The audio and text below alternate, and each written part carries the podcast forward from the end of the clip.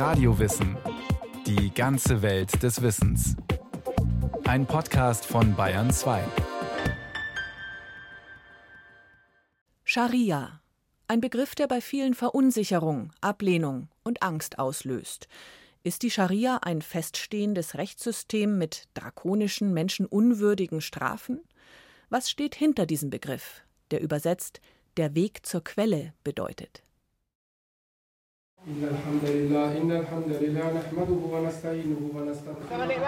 Im Schritttempo patrouilliert die Scharia-Polizei durch Banda Aceh. Die Beamten scheuchen Liebespärchen auf. Die Scharia ist Gesetz. Streng verboten ist etwa Bikini tragen. Die selbsternannten Scharia-Polizisten sprechen Jugendliche an, versuchen sie in ihre Moschee zu locken. Dort gilt die Scharia und erschreckende 72 Prozent in Indonesien wollen, dass sie überall eingeführt wird. Als Muslim, der die Sache meint zu verstehen und das studiert hat, finde ich mich in einem Widerspruch. Warum? Auf der einen Seite empfinde ich eine tiefe Liebe für die Scharia, den Geist des Islams. Auf der anderen Seite habe ich vollstes Verständnis für die Menschen, die mit diesem Wort nicht umgehen können und eher Ängste haben. Sagt Ahmad Popal, 29 Jahre alt und ausgebildeter Imam. Der gebürtige Deutsche mit afghanischen Wurzeln leitet in München eine kleine Gemeinde unabhängiger Muslime.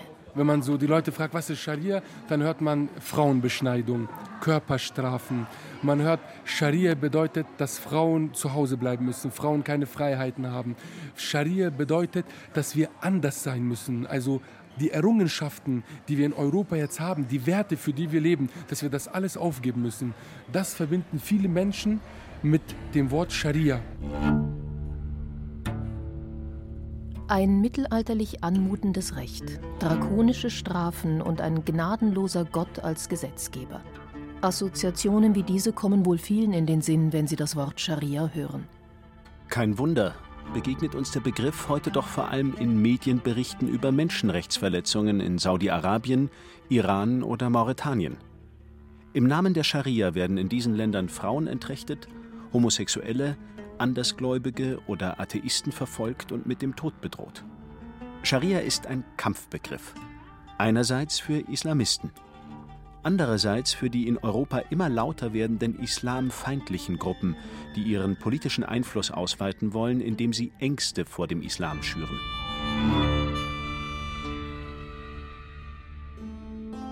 Imam Ahmad Popal verbindet, wie viele andere Muslime, etwas ganz anderes mit dem Begriff. Scharia, das ist für ihn ein spiritueller Weg, eine Ethik und vor allem der Appell, aufrichtig zu leben. Die Scharia ist kein Gesetz. Die Scharia beinhaltet ethische Normen, Richtlinien, aber es ist kein praktisches Gesetz, wie wir es kennen in der Moderne, dass es ein Parlament gibt und dass wir dieses Gesetz einhalten müssen. Scharia lebt von Freiwilligkeit. Das arabische Wort Scharia bedeutet Weg zur Quelle. Auf den Islam übertragen bedeutet es Weg zu Gott. Nur, welche Scharia ist der Weg zu Gott? Diese Frage haben Muslime im Lauf der Jahrhunderte durchaus unterschiedlich beantwortet. Wenn wir das genau betrachten historisch, der große Mogulherrscher Shah Jahan, wir kennen ihn von Taj Mahal im Mogulreich, er behauptete, er hat die Scharia, das abbasidische Reich mit dem bekannten Herrscher Harun äh, Rashid hat das in Anspruch genommen. Er herrscht nach der Scharia, das Osmanische Reich, die Seldschuken, die Tuluniden, die Janitscharen, Mamelukenreich, der IS, Al-Qaida, ähm, heute Bashar Assad, alle sprechen sie von der Scharia, modern und jetzt gerade aktuell in Afghanistan die Friedensgespräche mit den Taliban. Die Taliban sprechen von der Scharia, die afghanische Regierung spricht auch von der Scharia. Die größte Frage ist, was ist Scharia? Scharia ist etwas, was sich über die Jahrhunderte entwickelt hat. Es ist ein komplexes System, das sich stützt auf eine Fülle von Literatur, auch eine Fülle von, von Lebenspraktiken. Sagt Matthias Rohe, einer der renommiertesten Kenner des islamischen Rechts in Deutschland. Er ist Direktor des Erlanger Zentrums für Islam und Recht in Europa an der Friedrich-Alexander-Universität Erlangen-Nürnberg. Im weiteren Verständnis, das viele anlegen, bedeutet Scharia die Gesamtheit aller religiösen und rechtlichen Normen des Islam. Also Gebote über Fasten, Beten, Pilgerfahrt nach Mekka, wer sich leisten kann, ebenso wie rechtliche Aspekte, Vertragsrecht, Familienrecht, Strafrecht und so weiter. Und es sind nicht nur die Normen selbst, sondern auch die Methoden, wie man sie überhaupt zu interpretieren hat, wie man sie auffindet, wie man sie gewichtet. All das versammelt sich unter diesem Begriff von Scharia. Die Scharia ist also kein religiöses Gesetzbuch, das jeder Muslim zu Hause im Bücherregal stehen hat. Der Begriff bezeichnet vielmehr eine komplexe Normenlehre und ihre Methodologie. Die Scharia betrifft religiöse wie rechtliche Fragen, den einzelnen Muslim genauso wie das Gemeinwesen. Das islamische Recht hat sich über fast 1400 Jahre in einem Raum zwischen Marokko und Indonesien entwickelt. Verschiedenste Kulturen haben es geprägt.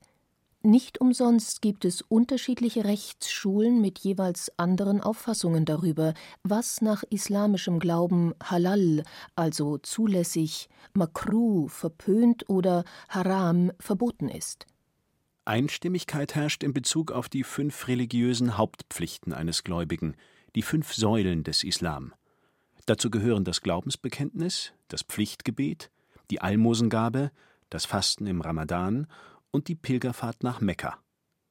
Einig sind sich die Muslime und Musliminnen auch in Bezug auf die sechs Glaubensgrundsätze, nämlich den Glauben an einen einzigen Gott, an seine Engel, an die Schriften, die Propheten, die Wiederauferstehung nach dem jüngsten Gericht und die Vorherbestimmung.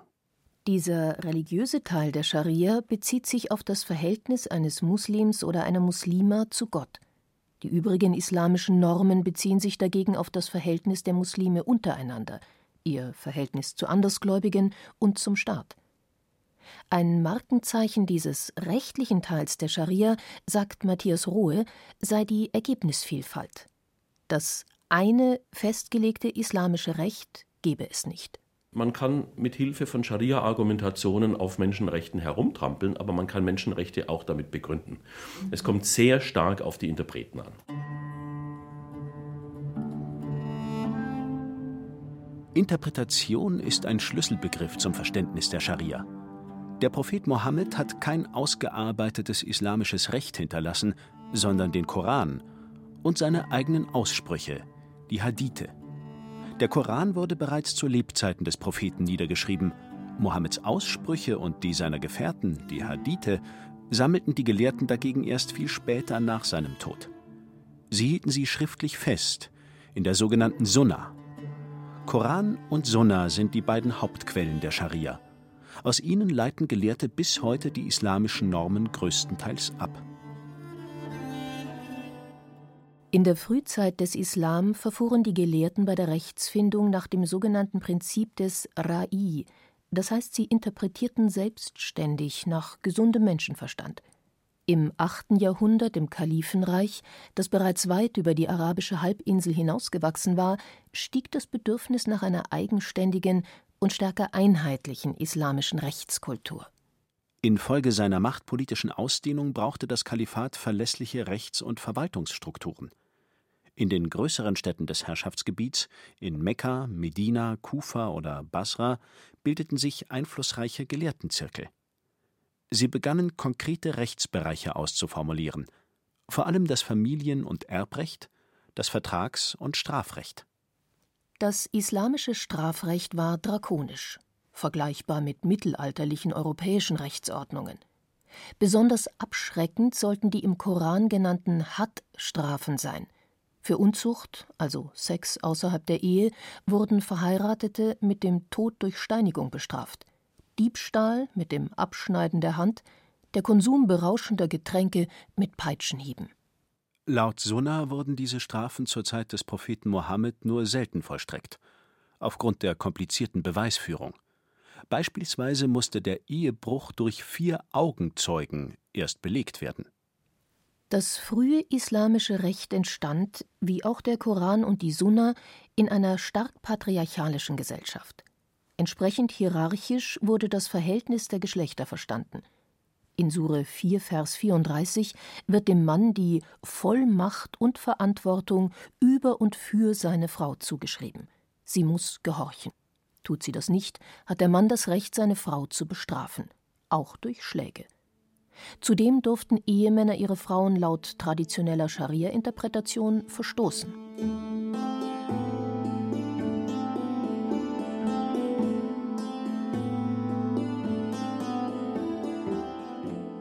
Gerade in den vergangenen Jahren versuchen muslimische Frauen, die Texte des Koran und der Sunna von einem feministischen Standpunkt aus zu interpretieren. Sie gehen davon aus, dass der Prophet Mohammed an einer Gleichstellung von Mann und Frau interessiert war.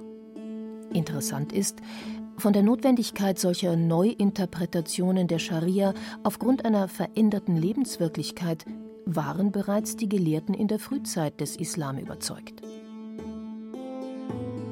Richtungsweisend waren die Schriften eines damals bedeutenden Juristen, Mohammed ibn Idris el-Shafi'i, der zwischen Ende des 8. und Anfang des 9. Jahrhunderts lebte, gilt als einer der ersten Gelehrten, die das islamische Recht systematisch erfassten. Wichtig ist, dass el-Shafi'i das Recht nicht als etwas Statisches auffasste. Er war der Meinung, die Scharia sei offen für Neuinterpretationen. Dazu Matthias Rohe. Das ist ein Argument dafür, dass sich auch eben das islamische Recht richten kann nach geänderten sozialen Umständen. Gerade was den rechtlichen Anteil der Scharia angeht, ist wichtig zu wissen, dass er nach der Meinung fast aller Gelehrter ständig den wechselnden Umständen von Zeit und Ort unterworfen ist. Das heißt, anders als bei den Glaubensgeboten, die sind sozusagen ewig gültig, sind die rechtlichen Anteile sehr stark abhängig von den Lebensumständen von Menschen.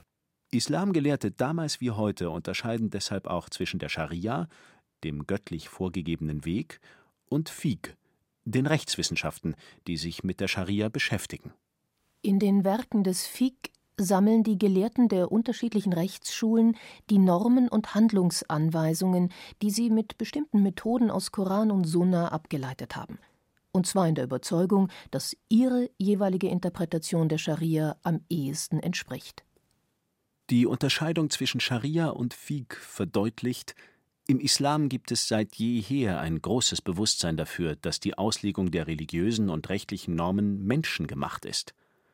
Islamische Gelehrte haben im Verlauf der Geschichte immer wieder betont, wie wichtig es sei, Normen auf ihre Gültigkeit hin zu überprüfen. Einordnung in die geschichtlichen Gegebenheiten ist der Schlüssel zu dem Ganzen. Und der Islam verfügt schon seit langem über diesen Schlüssel. Dieser Schlüssel heißt Ijtihad, heißt eigenständiges Nachdenken, heißt eigenständiges Neuinterpretieren der Quellen nach den Umständen und Erfordernissen von Ort und Zeit. Das ist eine Kunst, die schon seit langem gepflegt wird und insbesondere in rechtlichen Fragen gepflegt wird. Die Notwendigkeit der ständigen Erneuerung war den muslimischen Gelehrten von Beginn an bewusst. Dabei stützten sie sich auch auf einen Dialog des Propheten Mohammed mit einem seiner Gefährten, Muaz ibn Jebel.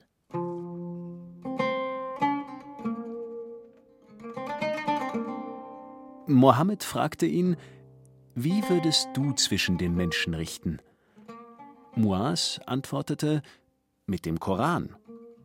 Dann fragte ihn der Prophet: Und was, wenn du darin keine Antwort findest? Muaz sagte: dann richte ich nach der Sunna. Der Prophet fragte, und was, wenn du dort keine Antwort findest? Muaz antwortete, dann strenge ich mich selbst durch meine eigene Vernunft an und gebe mir dabei viel Mühe. Mohammed bestätigte diese Vorgehensweise. Eigenständiges, vernunftbasiertes Nachdenken und das stete Überprüfen der ethischen Normen hin auf ihre Gültigkeit.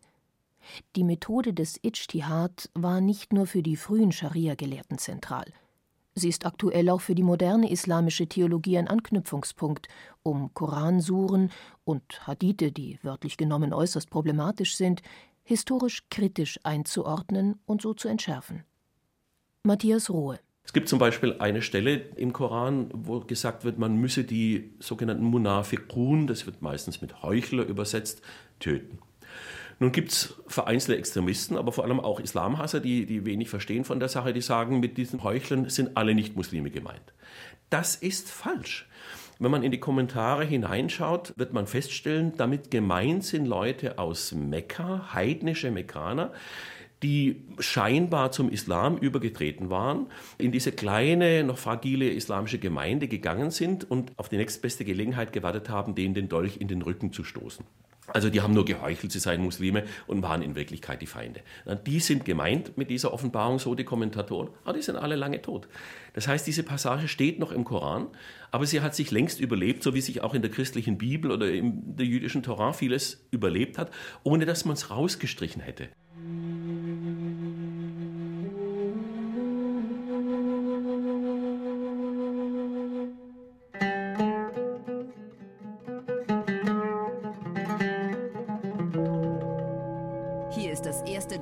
Der Bundesgerichtshof hat die Freisprüche für Mitglieder der sogenannten Wuppertaler Scharia-Polizei aufgehoben und den Fall ans Landgericht Jugendliche an, versuchen sie in ihre Moschee zu locken. Maria statt Scharia. Mit Parolen wie diesen haben rechte Parteien in Deutschland, Österreich und der Schweiz wiederholt versucht, auf Stimmenfang zu gehen. Sie suggerieren erstens, es drohe eine Einführung der Scharia in Europa. Und zweitens, das islamische Recht per se stehe im Widerspruch zu den hiesigen demokratischen Verfassungen. Gleich zwei Fehlschlüsse, sagt Matthias Rohe. Wenn ein Muslim unter Scharia versteht, dass er oder sie als Muslimin gehalten ist, das Fastengebot im Monat Ramadan einzuhalten oder fünfmal am Tag zu beten oder was auch immer, dann ist das überhaupt kein Rechtsproblem für uns. Das fällt schlicht unter den Schutz der Religionsfreiheit. Unsere Gerichte haben mehrfach bestätigt, dass es für Muslime zulässig ist, beispielsweise Eheverträge zu schließen, in denen bestimmte Dinge aufgenommen werden, die islamischer Tradition entsprechen. Beispielsweise, dass äh, der Bräutigam der Braut ein gewisses Geldgeschenk macht anlässlich der Hochzeit. Dagegen ist im Grundsatz erstmal nichts einzuwenden. Dennoch, in vielen muslimisch geprägten Ländern herrscht eine eher traditionelle Lesart der Scharia vor. Auch drakonische Körperstrafen und sogar die Todesstrafe werden im Iran oder in Saudi-Arabien mit der Scharia begründet. Das hat wiederum mit tiefgreifenden Umwälzungen in den islamischen Gesellschaften im 19. Jahrhundert zu tun. Nach dem Einbruch westlicher Kolonialmächte in den Nahen Osten war die arabische Welt Ende des 19. Jahrhunderts aufgeteilt in einen europäischen und einen osmanischen Einflussbereich. Bei zeitgenössischen islamischen Denkern rief das heftige Reaktionen hervor. Einerseits kam es zu einem Erstarken der arabischen Nationalstaatsbewegungen und auch zu Reformbewegungen. Auf der anderen Seite standen traditionalistische Strömungen wie der erzkonservative Wahhabismus, aus denen dann auch der heutige Salafismus hervorging.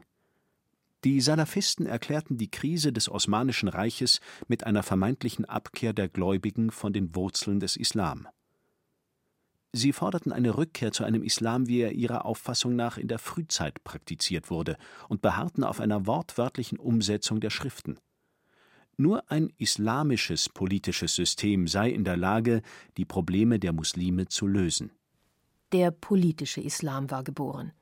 Mit ihm wurde eine ultraorthodoxe, patriarchalische Deutung der Scharia inklusive ihrer mittelalterlichen Körperstrafen zum unveränderlichen Gottesgesetz erhoben eine Interpretation, die der eigentlichen Tradition widerspricht, für die aber unter anderem von Saudi-Arabien aus weltweit Propaganda gemacht wird.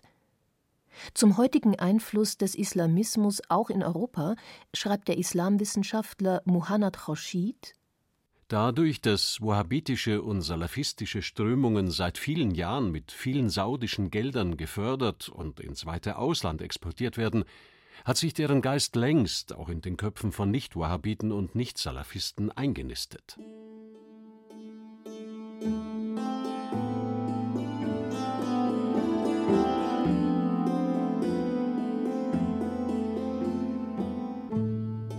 Komischerweise hatte ich genau dieses Problem vor zwei Tagen, als ein Muslim arabischer Herkunft mit mir in einem Streitgespräch war, in einem sehr aggressiven Streitgespräch war, weil er nicht wollte, dass seine Tochter einen Schiiten heiratet. Sagt Ahmad Popal. Als Imam wird er von Gläubigen oft in Sachen Scharia um Rat gefragt. Immer mal wieder begegnet er dabei auch sehr traditionellen Ansichten. Und er hat sehr oft diesen Begriff Scharia benutzt.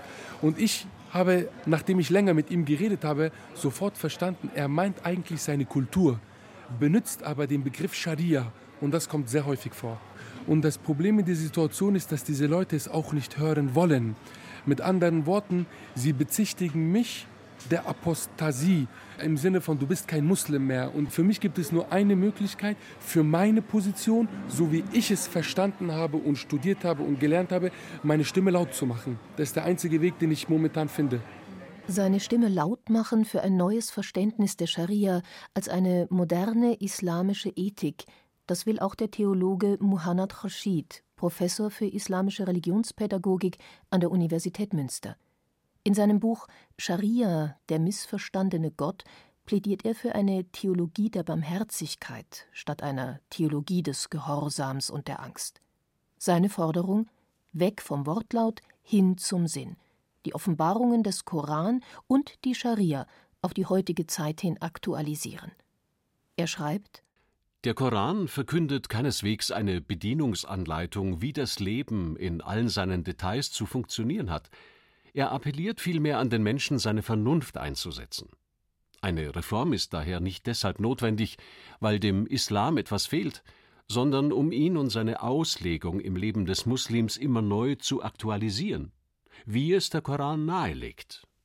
Für ausschlaggebend hält Khorshid islamische Grundgedanken wie Gerechtigkeit, Fairness, Gleichheit, die Unantastbarkeit menschlicher Würde – Werte, die Muslime hierzulande sehr viel besser leben können als in repressiven Regimen wie Saudi-Arabien, sagt auch Matthias Rohe muss vielleicht dazu auch sagen, dass nach unseren Erkenntnissen für viele Muslime dieser Scharia-Islam gar nicht so wichtig ist. Die haben eigentlich eine eher, ja, vielleicht mystisch geprägte Beziehung zu Gott, pflegen so eine Alltagsreligion und kümmern sich nicht schrecklich um irgendwelche Gelehrtenschriften.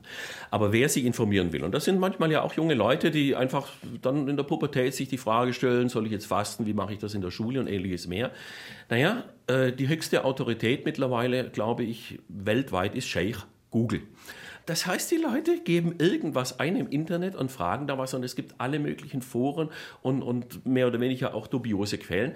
Es ist viel Schreckliches da unterwegs im Internet, extremistisches. Also wir haben ein massives Informationsdefizit für Menschen, insbesondere auch für junge Menschen, die fragen, wie soll ich eigentlich mein muslimisches Leben hier in einem deutschen Rahmen als Deutscher führen. An der muslimischen Basis in München ist derweil Imam Ahmad Popal weiterhin unterwegs im Namen der Scharia als einer modernen islamischen Ethik. Unsere Aufgabe ist Aufklärungsarbeit mit Mut, mit viel, viel, viel, viel Vertrauen auf die Gesellschaft, auf die Gesellschaft zugehen und dann das irgendwie in Einklang zu bringen. Wissen, Glauben und das Heute, das Hier und Jetzt.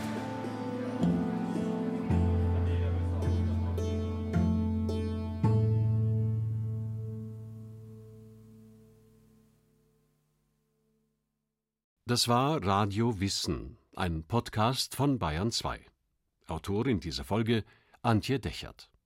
Es sprachen Julia Fischer, Thomas Birnstiel und Martin Vogt. Ton und Technik Ursula Kirstein, Regie Kirsten Böttcher, Redaktion Bernhard Kastner. Wenn Sie keine Folge mehr verpassen wollen, abonnieren Sie Radio Wissen unter bayern2.de slash podcast.